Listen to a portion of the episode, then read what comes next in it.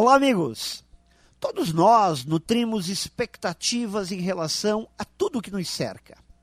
Esperamos que o time para qual torcemos se torne campeão, ou talvez que não seja rebaixado. Esperamos que o mês de venda nos permita atingir as metas de crescimento, ou talvez que não seja pior do que o ano passado. Mesmo que não estejamos fazendo nada de diferente para construir o um novo resultado, ou não tenhamos como interferir, ainda assim esperamos que algo aconteça.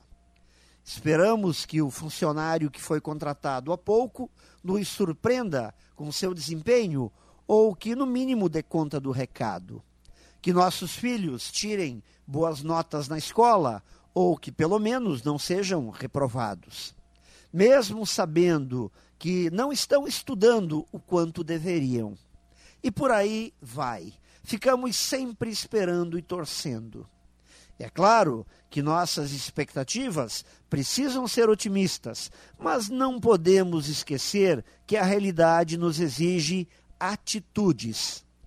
O futuro que queremos precisa ser construído agora e não basta ficar torcendo por ele.